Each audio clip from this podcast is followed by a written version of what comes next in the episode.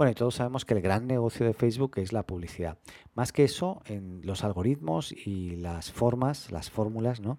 Eh, para poder detectar, rastrear, interpretar, entender, escuchar incluso a los usuarios y ver qué es lo que hacen en Internet, ¿no? Para poderles targetear la publicidad más ad hoc y que finalmente conviertan, ¿no? O sea, que compren los, los clientes y que los que se anuncien ahí tengan éxito y quieran seguir anunciándose cada vez más.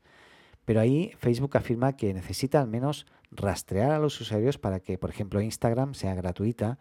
Y la pregunta es, ¿quién pagaría dos euros o dos dólares al mes si, finalmente se hace de pago la plataforma y, le quitas esa, esa, posibilidad de rastrear al usuario? ¿no?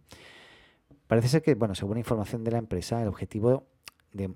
Están partiendo estos chicos, ya llevan un tiempo en realidad, están buscando como objetivo examinar varias técnicas pues para mejorar todo lo que es la privacidad y para ofrecer anuncios personalizados sin saber nada o saber lo menos posible de las personas concretas que los ven. Habrá que ver cuál es el resultado y, que no acabe siendo tan polémico, polémico perdón, como la alternativa de Google a, a, las cookies, que finalmente igualmente ha sido polémico porque la alternativa de Google es modificar los navegadores, que igualmente sabrían quién es cada persona, pero meterían a esa persona en un cohort, ¿no? En un grupo finalmente. Pero bueno, a mí me gustaba esa solución, pero parece ser que igualmente tienen toda tu información y ya eh, lo estás, estás metiéndolo directamente en el navegador, cosa que sería bastante macabra, parece. Pero bueno, según una, entrevista que, hemos leído que fue concedida por, por Mood, se llama Graham Mood, em, la personalización de los anuncios evolucionará de manera muy significativa en el transcurso de los próximos cinco años. La nueva retórica de Facebook, en este caso, sobre hacer que la publicidad sea más consciente de la privacidad, podría considerarse igualmente hoy como una derrota, ¿no? Porque claramente todo esto lo tuvieron que hacer porque Apple cambió también las reglas del juego eh, preguntándole al usuario si quería compartir o no su información con las aplicaciones, ¿no? Y ahí les, les pegó muy fuerte en este caso.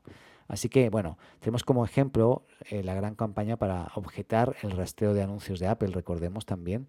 Y ahora Facebook dice que está trabajando en nuevos enfoques que respeten la privacidad. O sea, está sumando al, pitch de Apple eh, porque claramente, bueno, eh, es algo que antes no estaban respetando y ahora se van a estar viendo obligados a hacerlo.